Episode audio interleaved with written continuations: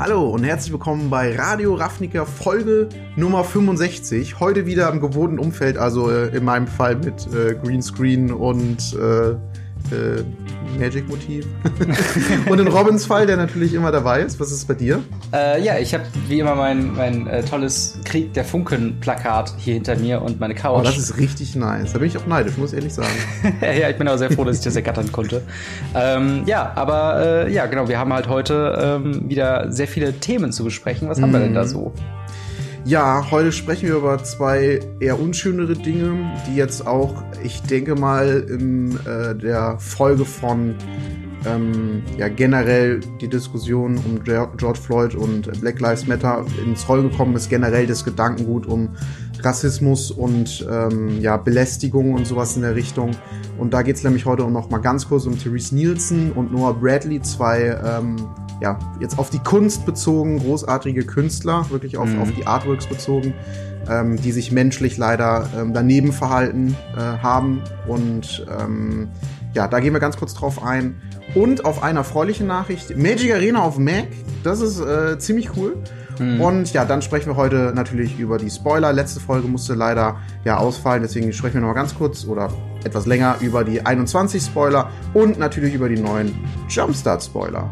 Genau, das ist auf jeden Fall äh, eine Menge, Menge, was wir davor haben. Ich würde sagen, wir springen sofort rein. Bevor wir jedoch das tun, äh, gehen wir noch ganz kurz auf äh, tokensformtg.com ein, äh, euer äh, ja, Marktplatz, wo ihr eure Lieblingstokens oder die Tokens für eure Lieblingsdecks euch äh, im schönen äh, Design, im schönen Artwork quasi holen könnt.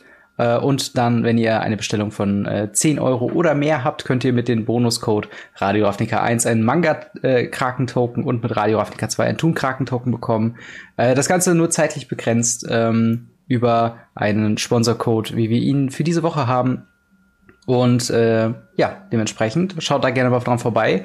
Schaut, was ihr so findet. Die haben auch neben Tokens auch Playmats und andere äh, nette Sachen im Laden. Und ähm, dann würde ich sagen, legen wir los mit yes. dem, äh, ja, mit der ersten Trennung von Wizards of the Coast und einem Künstler. Genau. Therese Nielsen ähm, wurde da tatsächlich, ähm, ja, der wurde die Zusammenarbeit beendet. Ähm, meiner Meinung nach auf jeden Fall richtige Entscheidung, aber halt wie gesagt sehr schade, denn künstlerisch mhm. ähm, wunderschöne Artworks mit dabei, mit dem äh, Ship Navigator zum Beispiel.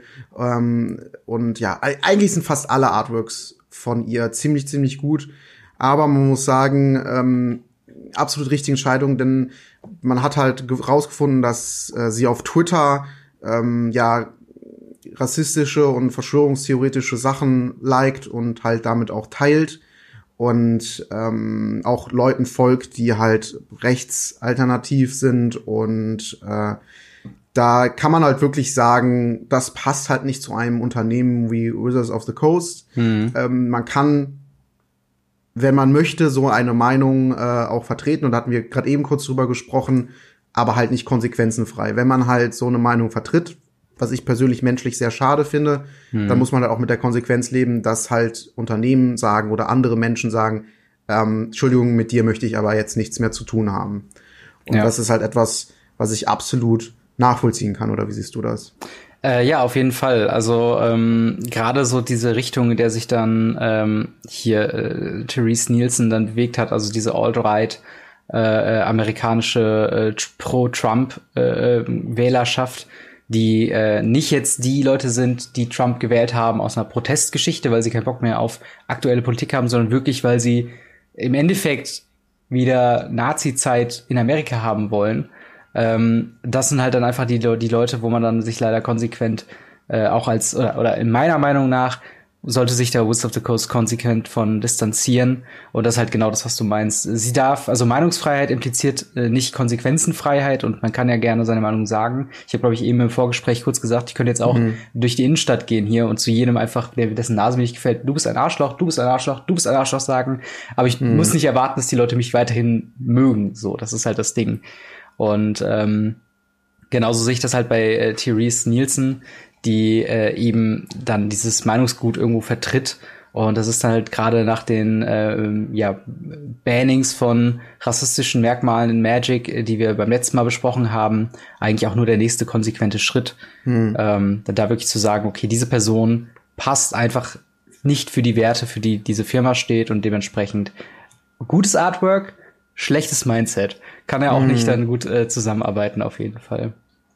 In eine gleiche Richtung ähm, gutes Artwork, schlechtes Mindset, geht mhm. auch der nächste Künstler, den wir sprechen. Noah Bradley, auch von ihm wurde sich getrennt, nicht wegen ähm, rassistischen Gründen, sondern eher wegen äh, seinem Verhalten gegenüber Frauen.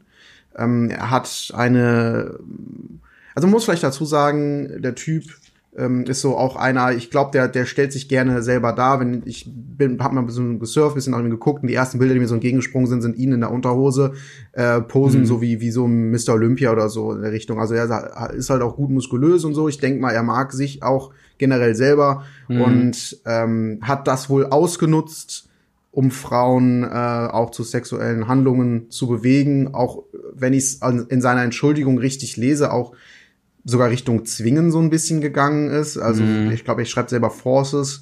Ähm, also äh, das ist natürlich etwas, das, das geht natürlich auch gar nicht. Ne? Also ja. seine Position in irgendeiner Art und Weise ausnutzen. Der Typ hatte auch, ich meine, das sagt ja auch mal ein bisschen was, über 50.000 Twitter-Follower. Das ist schon echt viel. Mhm. Julius Niels im Vergleich 5.000. Ähm, und ja, wenn man schon so eine Art Person des öffentlichen Lebens ist, ja dann darf man sowas halt nicht ausnutzen. Man muss ihm, ich finde, man muss ihm an der Stelle zugutehalten, dass er das anerkannt hat und gesagt mhm. hat, es tut mir leid. Aber so, so wie er es schreibt, schreibt das auch nicht gerade vorteilhaft für sich. Ähm, des, daher muss ich halt auch davon ausgehen, dass er das so gemacht hat, wie er es schreibt, selbstverständlich. Mhm. Und da muss ich sagen, ist auch das nur der konsequente Schritt zu sagen, hey, ähm, du passt nicht zu unser Unternehmen, weil wir wollen, wir wollen sowas nicht. Und mhm. es, es geht halt nicht. Man kann halt nicht seine Position ausnutzen äh, egal wo es jetzt ist, um, um andere Leute in etwas zu drängen, was sie vielleicht im Endeffekt gar nicht wollen.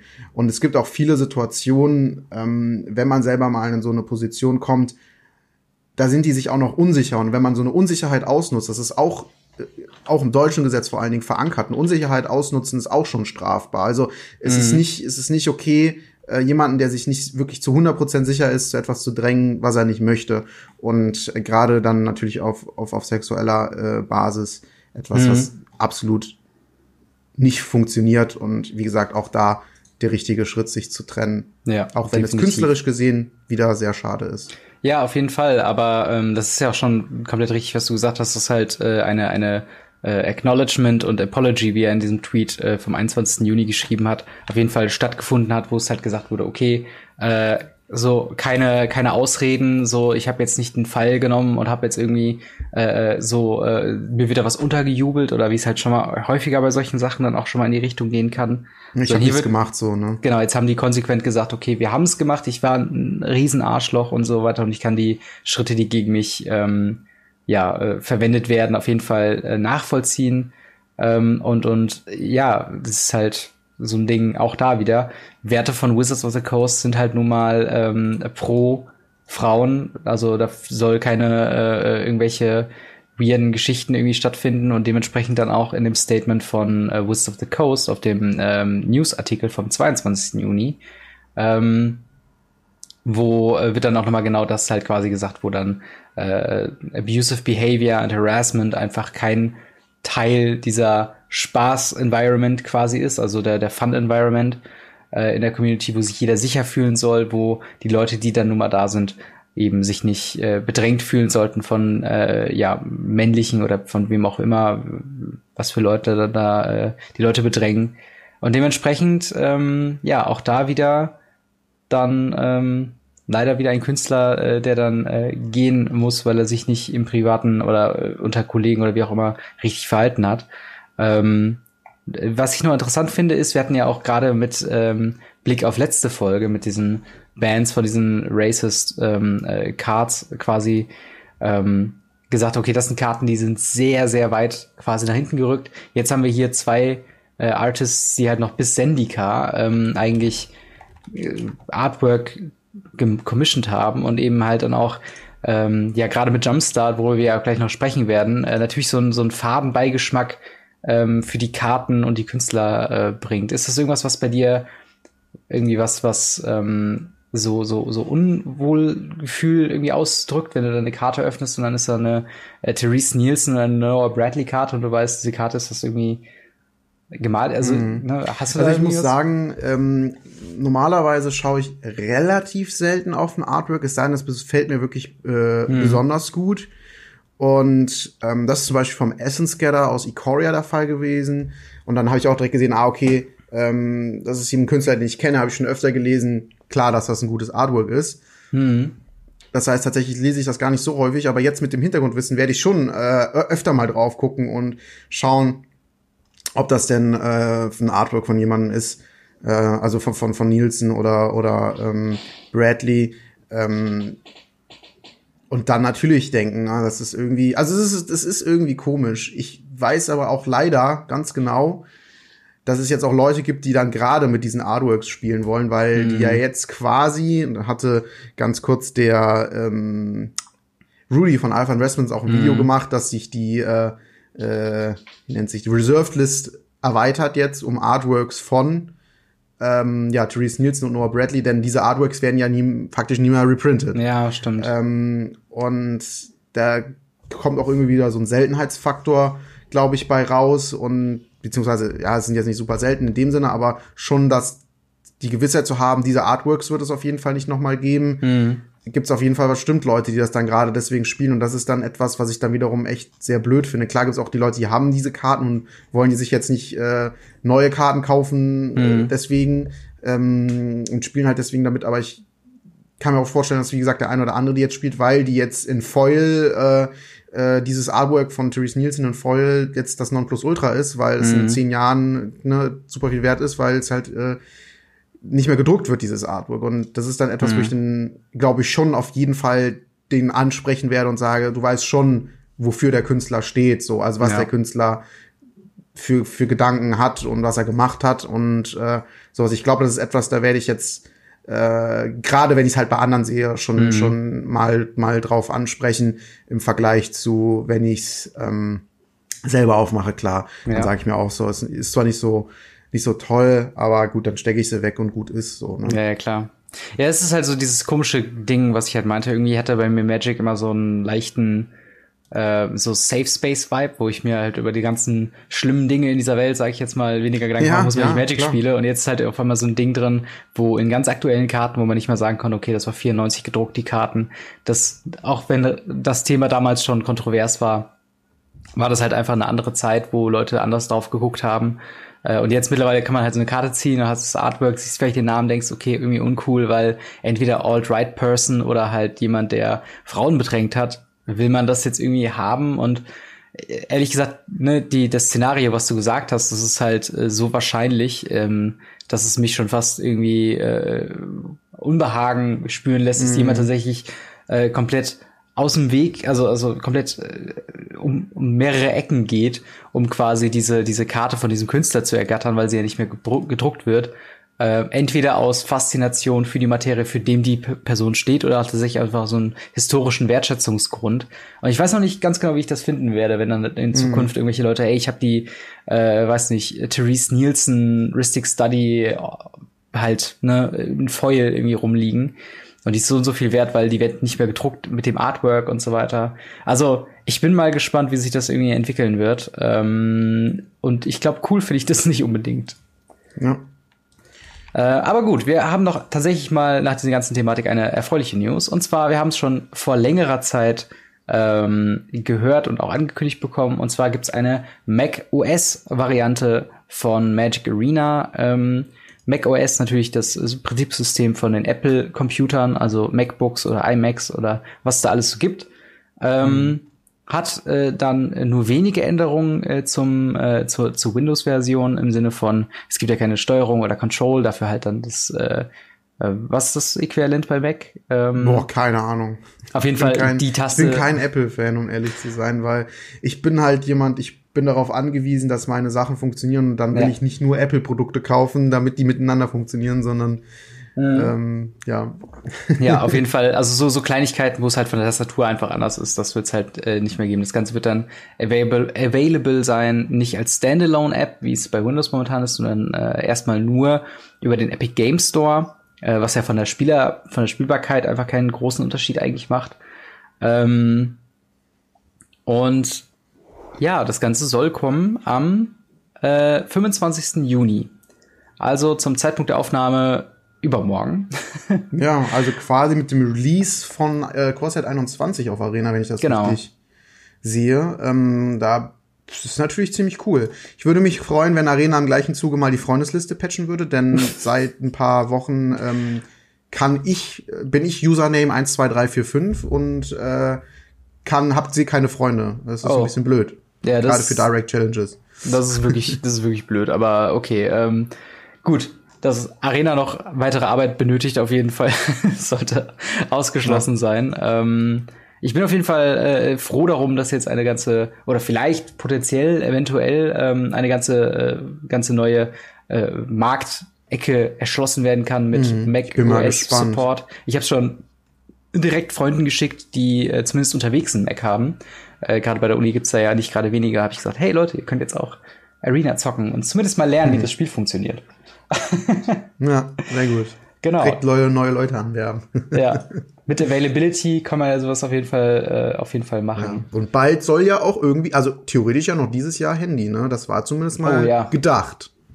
Das wäre natürlich der, der, der richtig extreme Schritt, wenn das dann irgendwie ja. aufs Handy kommt und ja, wie das, das dann umgesetzt wird. Das geht vor allen Dingen dann für die jungen Spieler, die nicht, ähm, die keine, ja kein Handy, äh, beziehungsweise nur ein Handy haben und nicht mhm. unbedingt einen PC. Gerade Arena ist ja auch ein Spiel, was nicht wenig Ressourcen verbraucht, weil es halt nicht, ich würde überhaupt nicht perfekt programmiert ist. Mhm. Ähm, und ja, da braucht man halt einen guten PC für und den kann man sich als Kind nicht unbedingt leisten. Ja. Auch ein großer Schritt wird sein, wenn es das irgendwann mal für die Konsole gibt, so PS5 oh, zum ja. Beispiel. Genau. Das wäre auch so eine Sache. Das war auch wieder etwas, was auch mehr Kinder äh, mit ins Boot holt die dann äh, eine Konsole kauft man sich mal eher, weil die, wenn man sich die kauft und man holt sich ein Spiel dafür, man weiß, es funktioniert da drauf. Das ist halt der Riesenvorteil ja, bei einer definitiv. Konsole. Wobei da dann so ein Problem sein könnte, wie, wie navigierst du das Spiel, weil äh, ne, Point and Click mit mit der Maus ist schön einleuchtend, aber meistens, mhm. also wenn ich jetzt zum Beispiel von Yu-Gi-Oh! Legacy of the Duelist oder sowas sehe oder selbst das äh, Pokémon TCG am Game Boy, meistens klickst du dich ja durch die einzelnen Menüpunkte und und und scrollst dann so hin und her und je nachdem wie komplex gibt, der Stack ja dann ist bei der PS5 auch ein Touchfeld. Wenn man das gut benutzt, wenn man das zum Beispiel benutzt, um durch die Karten zu swipen, die man auf der Hand hat, wenn man so 20 Karten mal auf der Hand hat, mhm. Äh, und das dann halt stehen bleibt, wenn, ne, dass du so langsamer werden kannst, dann bleibt es stehen. Oder ja. dass du es benutzen kannst, um zum Beispiel Doppelklick ist dann eine Phase weiter oder sowas. Ja gut, das kann man eigentlich auf ein X oder ein Y legen. Äh, X oder Y. Y, genau, bei nämlich äh, Xbox. Äh, PlayStation gibt's nämlich auch Ys. Neuerdings. Nein, okay. das ist Schwachsinn. Ich wollte schon sagen, hä? nee, ich hatte mich versprochen, weil ich bin jetzt gerade von der Switch ausgegangen. Ach so, ja, ja klar. Y. Nee, aber ähm, Switch wäre auch Hammer, ne? Tablet-mäßig ja, das cool. und so. Wäre wirklich cool. Ja. Also man kann es auf jeden Fall, glaube ich, irgendwie umsetzen. Man muss es halt nur clever machen. Aber das ist nicht unsere Aufgabe. Unsere Aufgabe ist nur, darauf hinzuweisen, genau. dass das möglich wäre. und dann würde ich sagen, ähm, gehen wir direkt mal weiter zum äh, Core-Set 2021. Wir haben da letzte Woche schon ein bisschen äh, drüber gesprochen und ähm, ja, wir haben jetzt das komplette Set gesehen. Wie ist dein Eindruck? Was findest Core du? Set 21. Ich muss sagen, interessant. Power Level nach wie vor recht hoch für ein Core Set. Mhm. Ähm, man kennt ja Core Sets eigentlich, also ursprünglich angedacht als Reprint Set um äh, Karten wieder in Standard zu bringen, die nicht unbedingt auf den Plane passen ähm, oder die man jetzt nicht unbedingt äh, wiederbringen möchte. Zum Beispiel Ugin, hm. wie will man den Lore technisch dann auf Sendika einbauen? Dann muss man ihn ja irgendwie in die Story verweben. Vielleicht möchte man das nicht, vielleicht hat man andere Pläne mit ihm. Hm. Aber es ist auf jeden Fall sinnvoll, so einen Planeswalker mal wieder zu drucken. Ähm, weil der halt ultra teuer geworden ist. Und der ist jetzt direkt um die Hälfte gesunken. Das ist halt super für, für, für so, ein, so eine Reprint-Karte. Und ich denke mal, der wird auch noch ein bisschen weiter runtergehen. Und das ist, das ist auf jeden Fall ziemlich, ziemlich gut für ein Core-Set. Und mhm. wie gesagt, interessanterweise ähm, vom Power-Level her dann doch recht hoch, weil wie gesagt, sollte eigentlich ja nur eher so Reprint-mäßig sein und einsteigerfreundlich, viele ja. Blank, also Vanilla-Kreaturen, also Kreaturen, die keinen Effekt haben, einfach zwei Mana, zwei, zwei. Mhm. Punkt. Ähm, und dafür finde ich schon recht viel. Ähm, es gibt keine neuen Mechaniken, das ist auch immer so eine Sache. Ähm, aber zum Beispiel wieder Protection halt. Eine Protection mhm. gab es schon mal im Core-Set. Ist eine relativ komplizierte Mechanik. Komisch, dass sie das dann halt teilweise wieder mit reinnehmen. Ähm, aber ja, ja, ich denke insgesamt trotzdem, wenn ich so über die Karten, ich scroll da so langsam drüber, ich sehe viel von Fate Reform, also aus dem Khans-Block, ähm, mhm. finde ich ziemlich cool, mit zum Beispiel auch Ugi, wie gesagt, und Feed of Resistance, eine Karte für zwei Mana, die einen 1-1-Counter auf eine Kreatur legt und dann kriegt die Schutz vor einer Farbe bis zum Ende des Zuges. Ist, äh, ist das was für, für Feather? Gibt's Feather noch?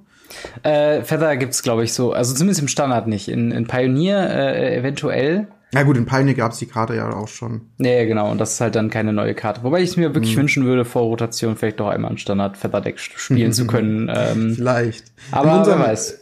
In unserem FNM bestimmt. Da, das ist eher casual bei uns. Es gibt ja einen, der da konsequent ähm, seit der guten alten Feather-Zeit immer wieder ein Feather Deck quasi spielt, leider damit immer wieder Matches verliert, aber äh, er zieht es zumindest durch. Und ich habe mir auf jeden Fall schon vorgenommen, äh, nochmal vorher, solange Feather noch drin ist, da ein bisschen was herum zu experimentieren, auf jeden Fall. Ja, ähm, ja also es gibt auf jeden Fall so, so ein paar Karten, ähm, die auf jeden Fall Sinn machen für Pioneer und auch cool, für. Danke.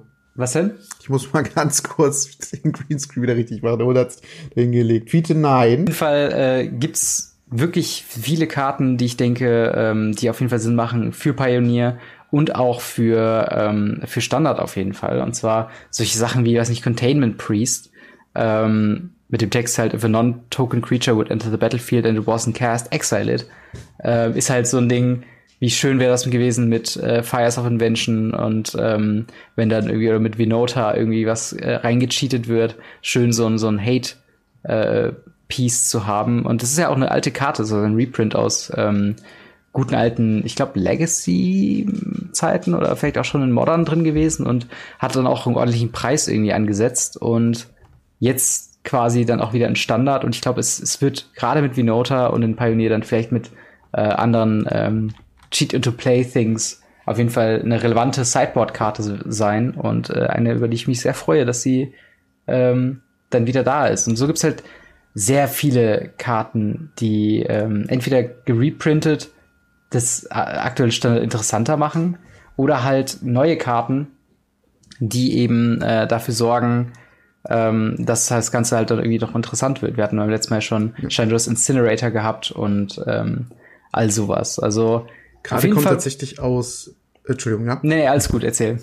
Die Karte kommt auf jeden Fall aus Commander 2014 ursprünglich, witzigerweise, und wurde nur in den Invocations nochmal neu aufgelegt aus Amonkhet äh, Ultimate Ma und Ultimate Master.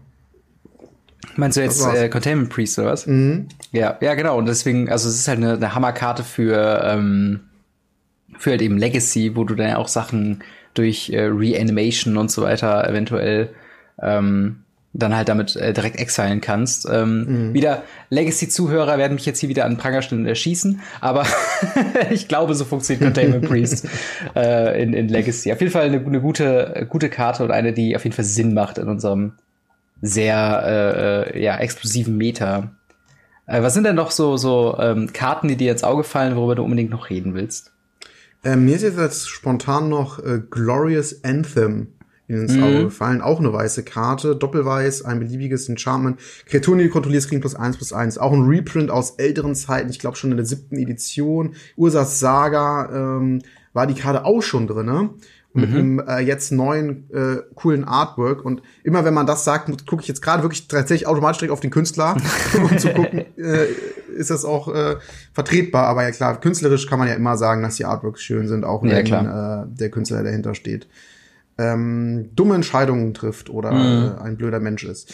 Wie dem auch sei, ähm, äh, finde ich ziemlich cool, weil das halt auch wieder so dieses Go Wild Weenie Strategie ist und das passt so gut zum Planeswalker. Ich kann mir so gut vorstellen, dass Wild Weenie Agro eine gut funktionierende Strategie sein wird. Ähm, mhm. Gerade noch mit Heliod und, und der Life-Gain-Strategie dabei und, und den äh, Pride Mates.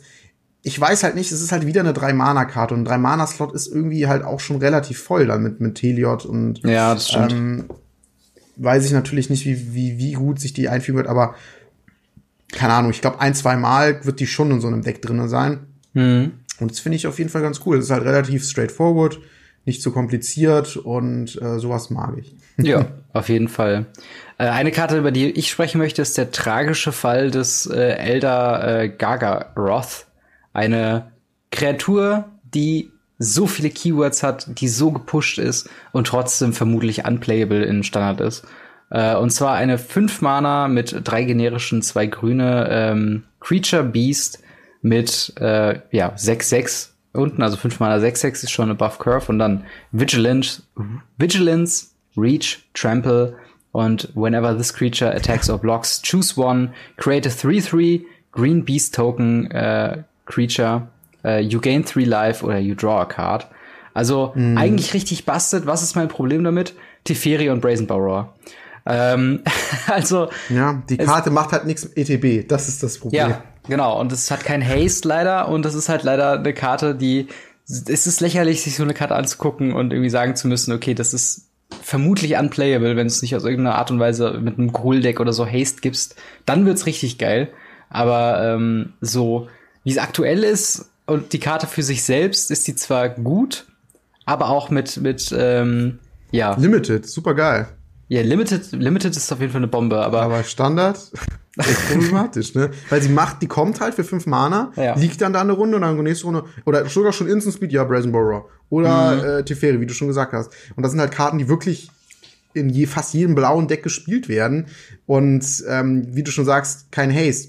Questing ja. Beast hat auch kein ETB, aber Haste. Das heißt, wenn du ihn dann nach die Runde wieder spielst, kann er wieder direkt angreifen. Plus, ja. der hat ja noch den Planeswalker Hate auf sich drauf, das Questing Beast. Also, ja, das ist echt eine richtig, das wie du schon sagst, richtig geboostete Karte. ja. Aber äh, problematisch. Auf jeden Fall. Äh, also ich meine, es gibt auch relativ easy Wege, dem Haste zu geben. Ich glaube, wir haben noch den Domri, der Kreaturen Haste gibt. Wir haben mhm. noch Rhythm of the Wild, wir haben noch diesen äh, dieses äh, ein Mana Land Enchantment, was äh, ähm, quasi der Kreatur Haste geben kann aus Ikoria. Also man kann ein bisschen drum rumbauen, aber man muss definitiv drum rumbauen, äh, um diese Karte in irgendeiner Art, Art und Weise tatsächlich playable zu machen. Ähm, zumindest für, für die üblichen Metadecks. Und selbst die spielen dann irgendwelchen Removal, der dann, also Murderous Rider selbst ist eine sehr cleane Antwort darauf. Also da gibt's auch noch andere Sachen außer Brazen Borrower und Teferi, aber die sind auf jeden Fall die frustrierendsten Sachen von denen. Weil nichts ist nerviger als äh, gerade in der Arena endlich mit einer großen Kreatur und dann und dann ist sie wieder auf deiner Hand und du musst wieder zwei Runden warten, bis mhm. überhaupt die Karte irgendwas macht. Und äh, ja, das ist auf jeden Fall fürchterlich. Ähm, ja, was ist, äh, gibt's da noch eine Karte, die dir gerade einfällt oder ins Auge springt? Ähm? Ja, ich gucke natürlich bei den neuen Sets auch immer nach Spirits, immer. Ja, klar. Automatisch, äh, weil ich ähm, ja ein Pioneer Modern Spirits Deck spiele und oder allgemein nach nach Flying mhm. und ähm, ja jetzt generell habe ich jetzt erstmal nur ähm, die zwei Rare Spirits in Blau gesehen. Und da muss ich sagen, ja, sind jetzt irgendwie nicht die, nicht die coolsten, leider. Mhm. Es gibt den äh, Shacklegeist oder Shacklegeist. Mhm. 2-2 ähm, fliegend, kann nur Kreaturen mit Fliegend blocken für zwei Mana und dann kann man zwei ungetappte Spirits, die man kontrolliert, tappen und eine Kreatur tappen, die man nicht kontrolliert. Mhm. Also, ja, meine Güte, das ist jetzt ja. Das, also die könnte auch ein Mana kosten und eine 2-1 sein oder so. Mhm. Mit den gleichen Effekten. Also das ist jetzt, oder eine Ankommen mit den Effekten. Ja. Ich finde sie jetzt nicht wirklich besonders für, für dafür, dass es eine Rare ist, eine 2 Mana und dafür macht sie irgendwie nicht viel. Konkurriert auch Ähnlich. vermutlich mit anderen Slots. Also gerade ne, gerade das Modern Deck ist ja schon ziemlich ja, gut ja, gefüllt mit Two Drops. Also vielleicht Pioneer, wenn überhaupt. Wenn es halt ein One-Drop wäre, nice. Mhm. Aber so, I don't know. Und dann halt noch Grossly äh, Pilferer oder so. Auch für zwei Pilferer, Mana, 2-1, Spirit Rook. Und ähm, wenn der untappt wird, darf man zwei bezahlen. Wenn man das macht, darf, zieht man eine Karte. Das ist natürlich auch etwas, was im Agro-Deck äh, mhm. meistens nicht möchte. Ähm, aber gut, da kann man sich ja entscheiden. Und wenn der Gegner ein Spell von ähm, irgendwo spielt, außer von der Hand, darf man nochmal eine Karte ziehen, was auch eigentlich ganz cool ist. Und dann eine Karte discarden, äh, um den unblockbar zu machen. Also, das ist schon eher eine interessante Karte. Fliegt zwar nicht, aber kann halt unblockbar werden. Ähm, ist halt nicht schlecht, aber das ist zum Beispiel wieder für Pioneer nichts, mhm. weil Pioneer hat zu wenig Spirits, als dass man da, äh, beziehungsweise zu wenig Spirit Lords, Mhm. Die haben nur den äh, aus M19, den äh, Phantom, Phantom Lord, glaube ich, heißt der. Mhm. Äh, boah, schon so lange kein Paper mehr gespielt. Wahnsinn, ja. ich muss unbedingt wieder Paper spielen. Ja. Ähm, und der äh, bufft halt alle Spirits. Und auf der anderen Seite gibt's halt den, den, diesen Bird, Vogeltypen, der bufft halt aber nur fliegende Kreaturen und dann mhm. würde der halt wieder nicht gebufft werden von dem. Das heißt, Pioneer fällt der schon wieder raus. Und für Morlan ist er dann auch nicht gut genug. Und das ist halt dann einfach traurig. Ja. ja wobei, ich glaube, ich könnte den in beiden Decks eventuell so ganz, ganz ähm, nischigen Sideboard-Slots vielleicht sehen, weil ähm, whenever uh, an opponent casts a spell from anywhere else in uh, their hand, draw a card. Das kann schon äh, für, für äh, vielleicht Mono Red für Light Up the Stage oder sowas vielleicht interessant werden. Äh, das ist halt eine Karte, die darüber hinaus dann noch ja, vielleicht gut, traden generell, kann. Generell, ne? Fliegen, äh, hier, ähm, äh, Throne of Eldraine mit, mit, mit, mit ähm, Adventure. Mhm, gibt genau. schon, es gibt auf jeden Fall schon auch gerade in Standard Sachen, wo das relevant sein kann. Aber äh, also ich weiß nicht, es ist nicht ja. so relevant für ein Spirits Deck Karten zu ziehen. Also natürlich ist es immer gut, ja, aber ähm, du hast eigentlich eher andere Win Conditions, zum Beispiel Collected Company, um halt einfach die Sachen aufs Feld zu bringen. Du willst einfach mit Power auf dem Feld willst du gewinnen in dem Deck mhm. und das bringt dir nichts, wenn wenn er nicht gebufft wird. Ja. Ich meine, er wird ja, halt durch stimmt. den Phantom Lord gebufft, aber ja, es ist halt so, warum fliegt er nicht? ja, es ist halt keine Ahnung, ich kann es ja auch nicht sagen. Äh, aber wo wir gerade bei Fliegen sind, äh, eine Karte, die ich mir noch gerade eben rausgesucht habe, ist äh, Watcher of the Sphere, eine äh, Uncommon für zwei Mana, ein weißes, ein blaues. Creature, Bird Wizards mit 2-2. Äh, hat dementsprechend Flying und Cre äh, Creature Spells with Flying cost one less to cast. Um, ähm, und whenever another creature with flying enters the battlefield under your control, Watcher of Spheres gets plus one plus one until end of turn. Das dann in Kombination ja. mit dem, äh, mit diesem, wie hieß sie nochmal? Cat Sovereign oder so aus Ikoria, äh, was ja ähm, Power Toughness nur plus, äh, plus eins plus eins für jene Kreatur mit Fliegen gibt. Die selbst ist eine ähm, äh, drei Mana, glaube ich, drei Mana 2-2, die halt immer. Ja, ich glaube, die ist auch nur, ist die auch nicht, auch nur zwei Mana? Es kann auch sein, dass sie nur zwei Mana ist, aber. dann wird sie nämlich, dann wird sie leider nicht günstiger. Aber nichtsdestotrotz, Watch of the Spheres ist halt jemand, das kann man sich wiederum ganz gut vorstellen. Ja. Äh, Im Pioneer ein guter Slot für die zwei, weil es halt fliegt, ist es leider kein, ja, es ist halt leider kein Spirit. nee, klar, okay, aber. aber es macht halt fliegende Spells günstiger. Das, das alleine ist schon ziemlich gut. Und dass er halt selber stärker wird. Also so ein Phantom Lord ja. für eins aufs Feld zu legen, ist schon immer ziemlich cool. Mhm. Ähm, da kann ich mir schon eher vorstellen, äh, die reinzutun. Also es wäre auf jeden Fall ein Deck, worauf ich schon ein bisschen länger schiele, ist so dieses äh, Blue-White äh, Flyers bzw. Blue-White Tempo-Deck mit auch gerade dem äh, Staggering, Staggering Insight, was ja so ein bisschen die, die äh, ja, leider teurere, aber auch halt sehr effiziente ähm, wie heißt das, Curious Obsession quasi ist. Mhm. Ähm, und daraus so, so, so ein Deck schustert sich so lang zusammen, aber es ist auch leider momentan ein bisschen voll im Two-Drop-Slot, weil dann hast du jetzt den Watch of Spheres, du hast den ähm, äh, Sky, äh, Skycat Sovereign, du hast halt Staggering Insight, das liegt alles auf der 2. Und, ähm, ich glaube, Skycat Sovereign würde ich vielleicht sogar rausnehmen dafür. Ja, ich, ich weiß nicht, es ist ja so einer der Gründe, warum ich es überhaupt spielen wollen würde, weißt du? Und dann halt, wenn du irgendwie eine Kurve hinkriegen kannst und vielleicht am Ende. Redest du jetzt über Standard oder über Pioneer? Äh, Standard, Standard. Ach also, so, ja klar. Nee, was für Pioneer ja, glaube ich nee, jetzt gar nicht. nicht genau, nee.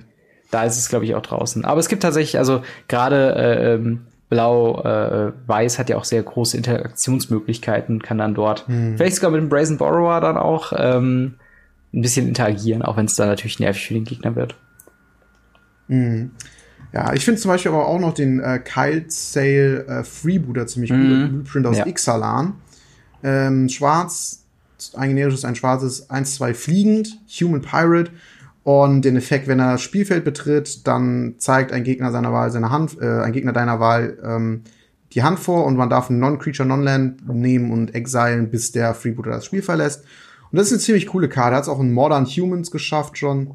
Mhm. Und das ist auch eine generell sehr starke Karte für Schwarz. Finde ich auch sehr, sehr gut, was sie macht. Ist nicht zu schwer, aber auch loszuwerden für den Gegner. Also sehr fair, mhm. ähm, aber gleichzeitig auch ziemlich cool. Also, das finde ich eine sehr solide Karte. Freue ich mich auch auf den Reprint. Ja, definitiv. Das ist, glaube ich, wirklich eine Karte, die man ähm, gut im Sideboard, aber auch halt ohne Probleme im Main Deck spielen kann. Weil irgendwas findet man dann doch irgendwie in der Regel ähm, dann doch irgendwie beim Gegner. Ähm, mhm. Eine Sache, die mir dann irgendwie äh, jetzt gerade auch noch irgendwie ins Auge kommt, ist, äh, wir bekommen wieder Schock natürlich äh, als Reprint und dort mit einem alten Artwork. Wir haben nicht mehr dieses ähm, Amon Cat Artwork, ähm, was ich auf jeden Fall interessant finde, weil ich habe mir noch, ich weiß noch, dass ich äh, damals extra mir äh, ältere Karten mit diesem traditionellen Fantasy-Schock quasi ähm, ja, äh, gekauft habe und weil ich das halt so an, mhm. also ich finde es halt schöner als das äh, futuristische Schock. Ist mir nur gerade aufgefallen, fand ich irgendwie interessant. ja, äh, ist echt interessant, weil du sagst ja selber Amon Cat, weil tatsächlich auch einige Amon Cat Reprints ja auch in diesem Set mhm. drinne sind, was auch Sinn macht, denn da der weiße Planeswalker, hatten wir ja schon mal drüber gesprochen, der neue, der Basi Cat, ist mhm. ja von Amon Cat, also der kommt von dem Plane tatsächlich. Ja. Ähm, und da macht es natürlich auch Sinn, dass da solche Karten, äh, noch andere Amon Cat Reprints halt einfach generell drin sind. Und äh, ja, ich meine, insgesamt muss ich sagen, bin ich sehr gespannt. Ich freue mich sehr aufs Pre-Release. Plan ist ja, von uns beiden äh, mhm. zum Fischkrieg zu gehen und da das Pre-Release zu spielen. Ich bin mal gespannt, wie das sein wird. Ja. Hygienemäßig und so weiter und so fort. Ich denke mal, man wird keine Hand geben, man wird nicht das Deck tauschen zum, ja. zum, zum Mischen. Und ähm, ja, dann mal schauen. Ich bin mal gespannt. Ja, ich ähm, auch auf jeden Fall auch. Ähm, tatsächlich hätte ich noch ein Thema zum Thema Corset, ähm, was ich mhm. noch besprechen wollte. Und zwar haben wir ja, oder, oder wird es dann mit Corset zu einem Problem auf Arena kommen. Äh, und zwar das äh, Duplicate-Problem. Äh, hast du davon schon was gehört? Ja. Also, also ich meine, das hat ja nicht so mit dem, nur mit dem Core-Set zu tun. Es ist ja schon generell länger. Ja, ja, genau. Aber hier wird's halt noch mal äh, krasser, äh, weil wir unter anderem ja Reprints von den äh, Temples haben, die wir schon besprochen haben. Aber ja, auch zum ja, Beispiel ja. Äh, von Fabled Passage. Und das sind dann mittlerweile schon sechs, sieben. Viele, viele Rares, die dann auch aufgehen können, ne? Genau, und. Ja, erzähl mal ganz kurz, was, worum, wo, wo reden wir gerade? Genau, das Problem an sich ist halt, dass ähm, Magic Arena hat ja die Obergrenze, dass du von einer Karte aus einem Set vier nur besitzen kannst, denn der Sinn dahinter ist, äh, es würde sich unfassbar schlecht anfühlen, wenn du danach dann äh, ne, eine fünfte Kopie ziehst und es wäre einfach, äh, du könntest die halt nicht verwerten, es würde keinen Vorteil dir bringen, du hast quasi dein Geld verschwendet. Dann kam halt irgendwann die Regelung rein, okay, nachdem du aus einem Set vier Karten von äh, einer Art quasi gesammelt hast, wird diese Karte automatisch vom Algorithmus in eine andere, in eine andere Rare eingetauscht. Bisher hat das auch immer relativ gut funktioniert. Wir hatten maximal oder das meiste, was wir hatten, waren irgendwelche Reprints im Common-Uncommon-Bereich, die ich jetzt mal einfach außen vor nehme, weil nicht so wichtig. Ähm, jedoch haben wir halt jetzt hier, gerade mit den Tempel und gerade mit Fable Passage, mehrere Rare-Slots, von Ländern, die die meisten schon irgendwo gespielt haben in irgendwelchen Decks, die dann jetzt noch mal viermal gesammelt werden müssen, bevor sie weiteren Wert für den Spieler generieren. Denn äh, in Paper ist es ja so, okay, wenn du dann, weiß nicht, sagen wir, bleiben wir bei Shocklands oder sowas, ähm, du hast deine Shocklands, die du brauchst, schon voll, ziehst aber von demselben Shockland noch eine Karte nach, kein Problem, du kannst es verkaufen, du hast da Instant Value raus. Und das ist halt das Problem, was dann auch mit äh, Jumpstart kommt, äh, denn auch Jumpstart wird ja wieder Karten quasi reinbringen, ähm, die dann quasi dadurch, dass du es halt direkt aufmachst und dann mit diesen Decks spielst, auch auf Arena, ähm, quasi deiner Sammlung hinzugefügt werden als M21-Karten. Das heißt, wenn du Booster crackst von M21 hast du die große Chance, oder zumindest, ich glaube, es ist irgendwas um die 10 Prozent, äh, also jede, ne, Moment, egal, auf jeden Fall 10%, ich will jetzt nicht die, die Odds mhm. nochmal auszurechnen, aber hast du halt eine Karte, die du schon in deiner Collection haben könntest. Und für Leute, die halt auf komplette Sets gehen oder die sehr, sehr viel spielen, ist es sogar sehr wahrscheinlich, dass sie dann alle Tempels schon irgendwie gesammelt haben über den Laufe der Zeit. Und äh, das finde ich halt ein, ist ein frustrierendes Problem, was adressiert werden muss, weil keine Ahnung, das ist halt wieder so ein Argument, warum gibt's kein Dusting auf Arena? Warum gibt's keine Art und Weise aus deinen mhm. Karten mehr Wert zu holen, wenn du sie nicht verwendest? Und ähm, ja, äh, ich weiß nicht, wie ist denn deine Meinung zu dem Thema?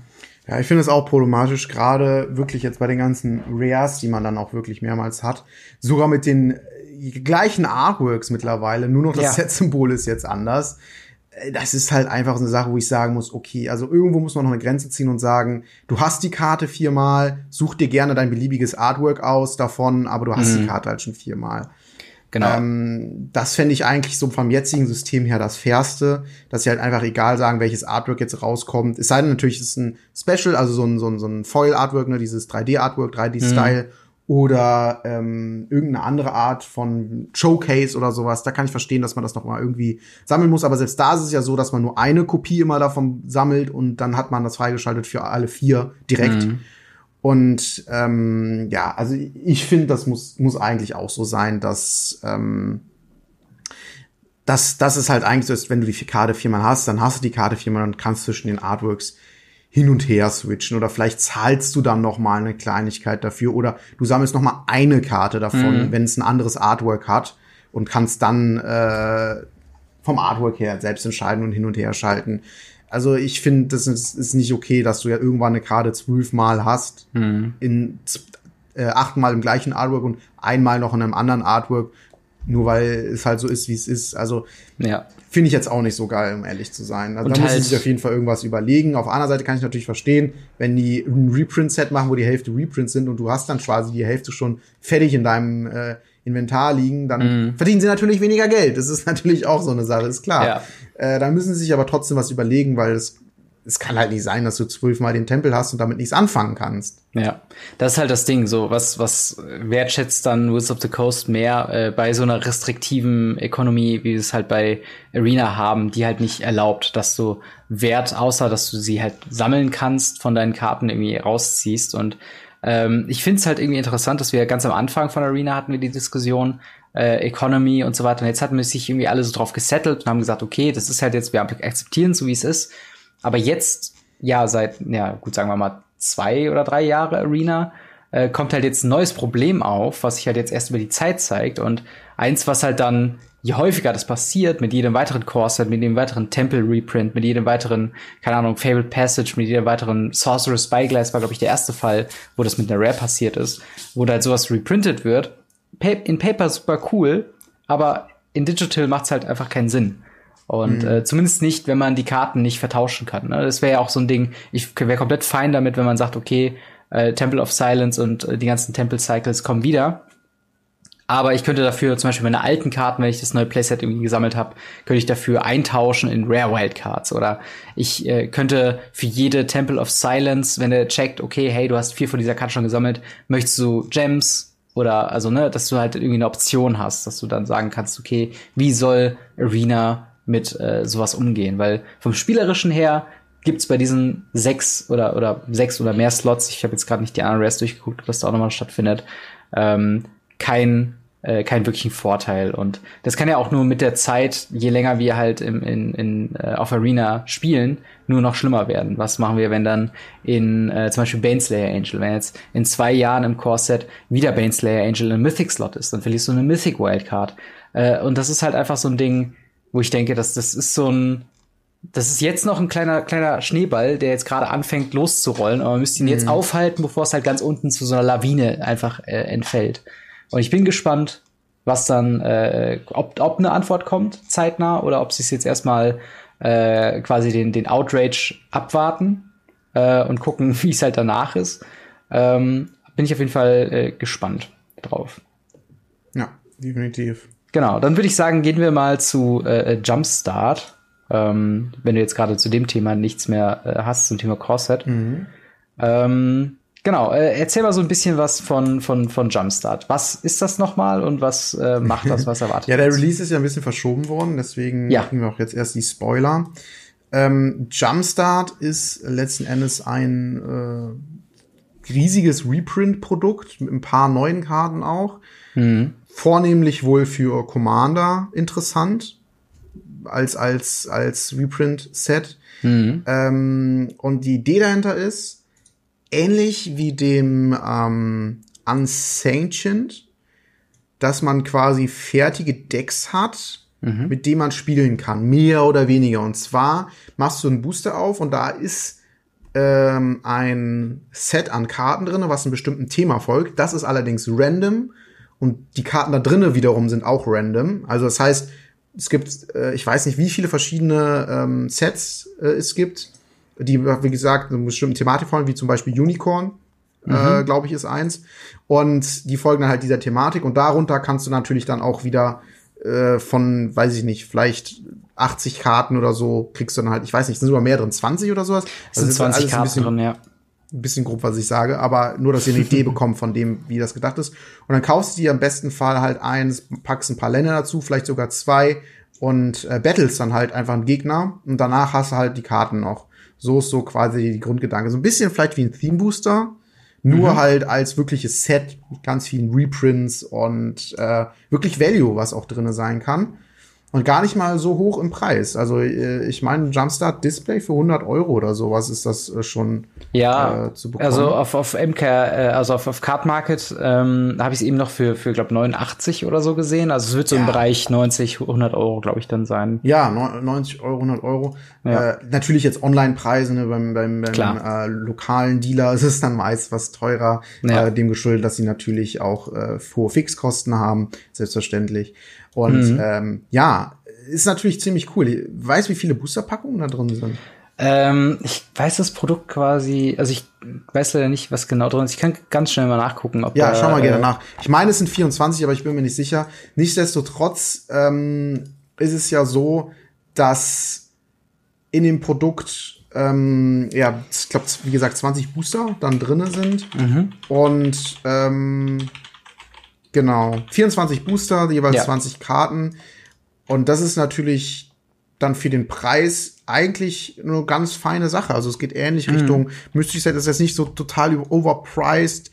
Ähm, und das finde ich halt insgesamt ziemlich cool. Ich muss mal ganz kurz den Rechner anschmeißen. 20 mal 24 sind 480 Karten und 36 mal 15 sind 540 Karten. Okay, also 60 Karten weniger tatsächlich als in einem ähm, als in einem Standard-Set und kostet ungefähr den gleichen Preis. Also ja, es ist schon ein bisschen teurer, aber dafür ist es halt so ein, so ein Reprint-Produkt, ähnlich mhm. wie Battlebond damals und ähm, hat natürlich auch einen recht hohen Wert einfach. Und dann äh, finde ich, und halt auch eine andere Spielmechanik, Spielidee dahinter. Und das ist halt einfach, finde ich ziemlich cool. Also, das ist etwas, was ich mir sehr gerne einfach mal so einen Booster kaufe von und dann halt, wie gesagt, einfach mal eine Runde zocke. Ja äh, damit. Und ja, ich finde, ich finde wie gesagt, eine ziemlich, eine ziemlich coole Sache. Ähm, schade, dass, dass wir zurzeit ähm, ja nicht so die Möglichkeit haben, mhm. äh, reinzugehen in, in, in den Store und das halt einfach alles auszukosten, weil das, das hätte eigentlich das Jahr sein können für Paper ja. Magic. Aber ja. Schon, auf jeden Fall, das ist so ein, so ein sehr frustrierender Fakt, da stimme ich dir auf jeden Fall zu. Ähm, ich muss auch sagen, es, es erinnert mich so ein bisschen von der, äh, von der Rolle, die es in, in Magic einnimmt, so ein bisschen an Mystery Booster. Äh, vom Sinne von, dass es halt ein, ein man, man kann Standalone damit irgendwie dann spielen. Mystery Booster war ja auch auf Draft ausgelegt. Hier hast du halt dieses Format, dass du die zwei Booster öffnest und dann hast du ein spielfertiges Deck quasi zusammengestellt, also einfach noch sleeven und du kannst mhm. sofort loslegen. Gleichzeitig aber hast du sehr viele äh, Reprints drin ich sehe dann zum Beispiel Cranko Mob Boss, Goblin Chieftain, ich habe eben noch Path to Exile, äh, Lightning Bolt äh, gesehen, äh, unter anderem auch in Grün, ähm, äh, unter anderem Crater Hoof Behemoth, äh, was eine sehr starke Karte ist. Und ähm, ich glaube, äh, eine Karte, die auch im, im, Mystery Booster drin war, war irgendwie Sevaha oder Sevalia, die auch irgendwie, glaube ich, 10 äh, 10 oder 20 Euro oder sowas wert war, vor, das muss, muss ich dazu sagen, vor äh, mit den Mystery Boostern.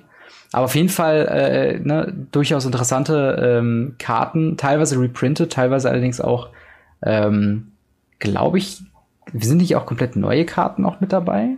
Äh, ein paar sind neue dabei, ja, aber nicht, genau. nicht so viele, aber ja, sind schon direkt, ich habe schon direkt die Diskussion in einem Commander-Forum gesehen, von wegen, oh, die ist neu, die ist neu, ja. und äh, da waren die immer direkt am gucken, was sie denn da äh, äh, bauen können drumherum und dann kommt immer der Kommentar, wie können wir die am besten brechen, die Karte. Ja, so. Das klar. ist immer sehr witzig. Auf jeden und, Fall. Ähm, ja, das ist auf jeden Fall eigentlich insgesamt ein ziemlich cooles Produkt. Ich guck gerade auch mal von, von den Preisen her, was da so drin ist.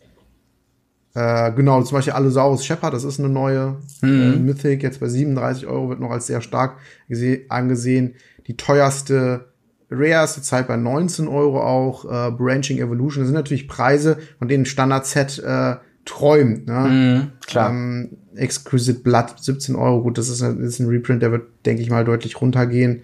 Ähm, und ja, da muss ich sagen, ja, die liegt nämlich im Original auch irgendwo bei 12 Euro. Ja. Ähm, da muss ich natürlich sagen, das ist, wie gesagt, eigentlich an sich wirklich ein, ein cooles Produkt und ich, ja, es ist, es ist tatsächlich so, ich lese in letzter Zeit immer häufiger, dass Leute sagen, kaufe ich mir das oder das. Hm. Und es führt halt wirklich zu diesen viel Bad-Momenten, wo man, wo man sagt, ich möchte eigentlich alles auskosten von Magic, kann es aber nicht, weil es einfach zu teuer ist. Und das ist halt echt, ja. ist echt ein blödes Problem. Aber auf der anderen Seite kann ich natürlich auch verstehen, dass Wizard sagt, hey, wir machen für jeden Typen von Spieler ein Produkt. Gut, mhm. es gibt die Kernspieler, die wollen am liebsten alle Produkte haben, aber es gibt auch die, nur die Commander-Spieler, die sagen, hey, Jumpstart ist was für mich und Standard pff, interessiert ja. mich nicht. Da hole ich mir meine Singles und gut ist. Äh, aber Jumpstart, das kaufe ich mir, weil da kann man witzig, äh, witzige Sachen mitmachen und danach habe ich bestimmt noch Karten, die ich, die ich für meinen Commander brauche. Genau. Und das kann ich halt, das kann ich halt dann auch irgendwo verstehen, aber es führt halt wirklich bei mir zu so ein bisschen zu einer Frustration, auch gerade als äh, jemand, der gerne jedes Produkt irgendwie auf, auf seinem Kanal aufmachen möchte, mhm. ist es natürlich sehr, sehr, sehr schwierig. Ja, ähm, sehr, sehr teure Zeiten dann, ne? ja, es ist ja monatlich locker. Allein durch die, wenn man es auf einen Monat runterbricht, allein dadurch, wenn man ein Collector-Display aufmachen möchte, ist das monatlich bestimmt zwei bis 250 Euro, auch wenn mal kein Set jetzt neu rauskommt, weil, wenn ein neues Set rauskommt, normales Display. Hoppala, jetzt habe ich mich durch die Aufregung die Kopfhörer raus, rausgeschlagen. Äh, normales Display, ähm, ein Bundle, ein Pre-Release-Kit, ein Collectors Display, wenn man wirklich alles aufmachen möchte. Ne? Mhm. Ne? Und dann, dann wird's halt echt einfach insgesamt teuer und das kann ich mir nicht leisten. Genau, vor allen Dingen, dann kommt dann noch so ein Punkt dazu, ähm, dass halt, ne, das ist gedacht für Casual Play, aber natürlich, wenn die Karten äh, wertvoll genug drin ist, kaufen sich die Leute auch einfach Displays und rippen das. Das haben wir auch bei Mystery Boostern gesehen, mhm. ähm, die dann, ne, also nicht, dass das Set jetzt irgendwie von Value übersträubt, aber hier sind schon ein paar Karten drin, wo ich mir denke, okay, das ist einfach sinnvoll, das in seinem Baukasten zu haben für verschiedene Formate. Also nicht nur für Commander, aber auch selbst ein Gonti Lord of Luxury ist halt so ein, so ein Reprint. Äh, das ist halt genauso in, die, in, der, in der Phase, wo es jetzt langsam eng wird. Äh, so äh, hier äh, Ether Revolt und sowas alles. Ähm, und da guckt man dann schon irgendwie so drauf. Ich denke mir dann so, okay, das ist mhm. cool, wenn das quasi immer available im Local Game Store ist, dass selbst wenn man irgendwie neue Spieler da hat oder so, und man hat jetzt irgendwie kein Deck oder kein Format, auf das man passt, okay, hier zwei, zweimal Jumpstart bitte. Und äh, dann hast du halt eine Grundlage, worauf du spielen kannst. Was natürlich komplett zunichte gemacht wird, weil dieses Set Mystery Booster mäßig einfach nur gerippt wird von allen wie wahnsinnig. Dann ähm, sind natürlich die Karten nicht mehr da. Also das ist halt dann das Problem, was ich dann so ein bisschen damit habe. Auf der einen Seite, der Gedanke finde ich cool und deswegen bin ich ja auch zum Beispiel großer Fan von sowas wie Unsanctioned. Ähm, dass du halt eine, eine, eine Casual-Einstieg hast, ohne dass du irgendwas mitbringen musst äh, und ohne dass du Deckbaufähigkeiten brauchst oder sowas, äh, womit du einfach neue Leute mit ranführen kannst. Die Thematiken sind auch, äh, also jedes, jedes Booster verfolgt ja eine Thematik, wie zum Beispiel irgendwie Pirates oder Phyrexian oder Minotaur äh, Minotaurus ähm, auch Teferi oder sowas, ne? Also du kannst auch Planeswalker drin haben und, und, und Mythics und so weiter. Ähm, und das finde ich, fände ich dann einfach schön, wenn man sich wirklich darauf erpichten, also wenn man da wirklich sagen könnte, okay, das ist ein Produkt, was wir immer im Local Game Store haben äh, wenn man mal irgendwie zocken will, weil äh, das würde ich ungern verhortet sehen, dass man dann irgendwie sagt, okay, mhm. irgendwann in fünf Jahren sagt man, oh, ich habe hier noch eine, eine Boosterbox mit Jumpstart und einer der wenigen, die noch übrig geblieben ist, so nach dem Motto, weil dafür ist das Produkt eigentlich nicht gemacht, dafür war auch schon Mystery Booster eigentlich nicht gemacht, ähm, aber ich, ich bin auf jeden Fall mal gespannt, ähm, ja, wie das Ganze werden wird. Hast du denn bei den Thematiken, wenn du einfach mal so überfliegst, ähm, schon irgendwelche Favoriten? Ähm, ich habe die tatsächlich gerade gar nicht vor Augen. Ach so, aber ich kann dir auf jeden Fall mal sagen. Ähm, ja, erzähl mal. Eine Sache, die dir gewiss auch äh, sehr viel Freude bereiten wird, es wird auch ein Spirits Spirits Ding äh, quasi geben, also so, so ein Spirits. Ja, ich hatte es mir auch schon mal durchgelesen, aber es ist schon so lange her, tatsächlich, weil es wurde ja schon ganz lange angekündigt und dann ja verschoben. Jetzt habe ich es genau. aber auch vor mir. Ähm, genau. Warte mal, was? Nee. Doch, also wenn, wenn du einfach runterscrollst, hast du quasi immer die Thematik oben und dann, äh, dann das äh, Deck äh, oder, oder die Karten, die da drin sein können, in den verschiedenen Ausführungen quasi drin. Und dann relativ weit unten hast du dann, äh, also ne, es gibt dann so Thematiken, wie ich lese mal vor, halt Reanimate, äh, Rogue, also Tribal-Geschichten oder Seismic, wenn es halt um, um ah, jetzt hab ich's. Burn und Lace äh, und sowas geht. Mhm. Also Legion Seismic, Predatory, Walls, Lands, Well Read, Unicorns und Phyrexian. Mhm. Die Thematik, wenn ich es richtig sehe.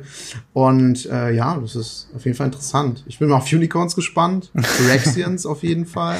Ja. Und Walls. Ich glaube, das sind so die, die ich am ehesten äh, mir genauer angucken möchte.